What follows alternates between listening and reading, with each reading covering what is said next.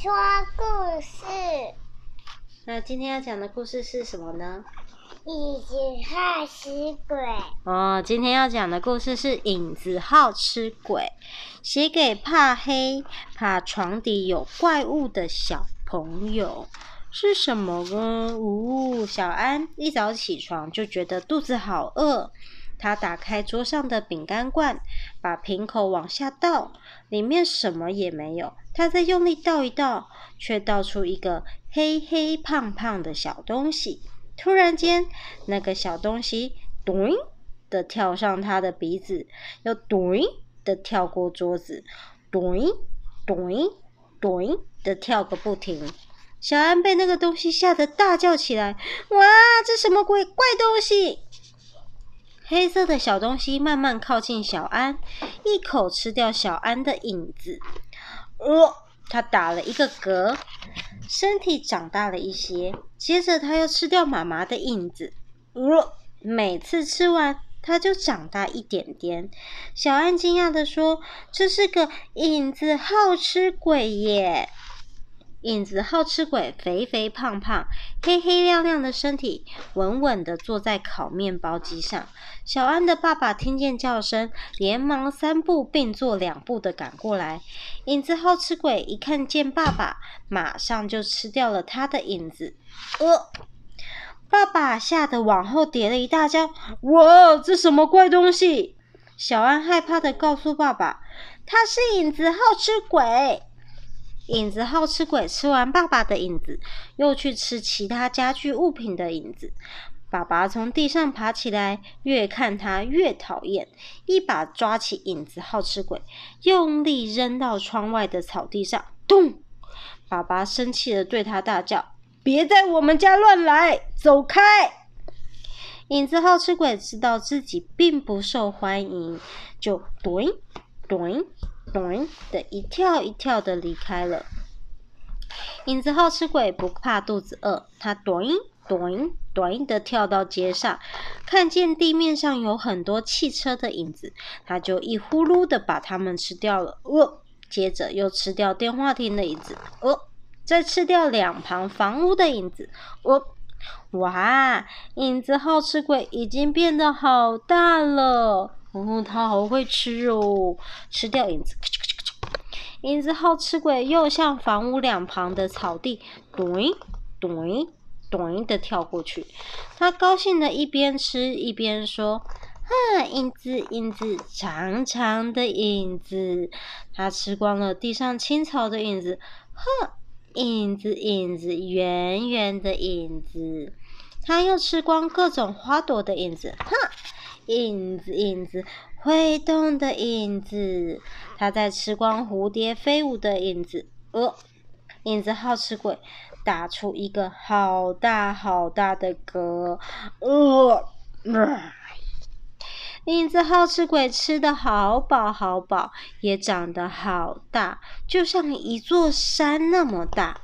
哇，太大了，都盖住房子。他很想休息，就趴在小安家的屋顶上睡觉。哇，他庞大的身体盖住了整栋房屋，也挡住了上面的太阳阳光。诶，外面好黑哟！小安赶快去告诉爸爸妈妈。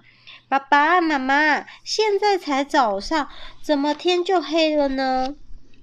爸爸和妈妈立刻跑出去查看，没想到才一跨出门口，就好像走进一团黑墨里面，伸手不见五指。哦，咚！爸爸撞上了一样东西，哎呦，好痛啊！是谁呀？妈妈也大叫一声，原来他们两个人摸黑撞到一起了。喂，这在哪儿？我我也不知道啊。爸爸和妈妈在黑暗里面迷路了，小安不知道该怎么办。他在屋里走来走去，东看西看，突然发现有一把椅子的影子还没有被吃掉。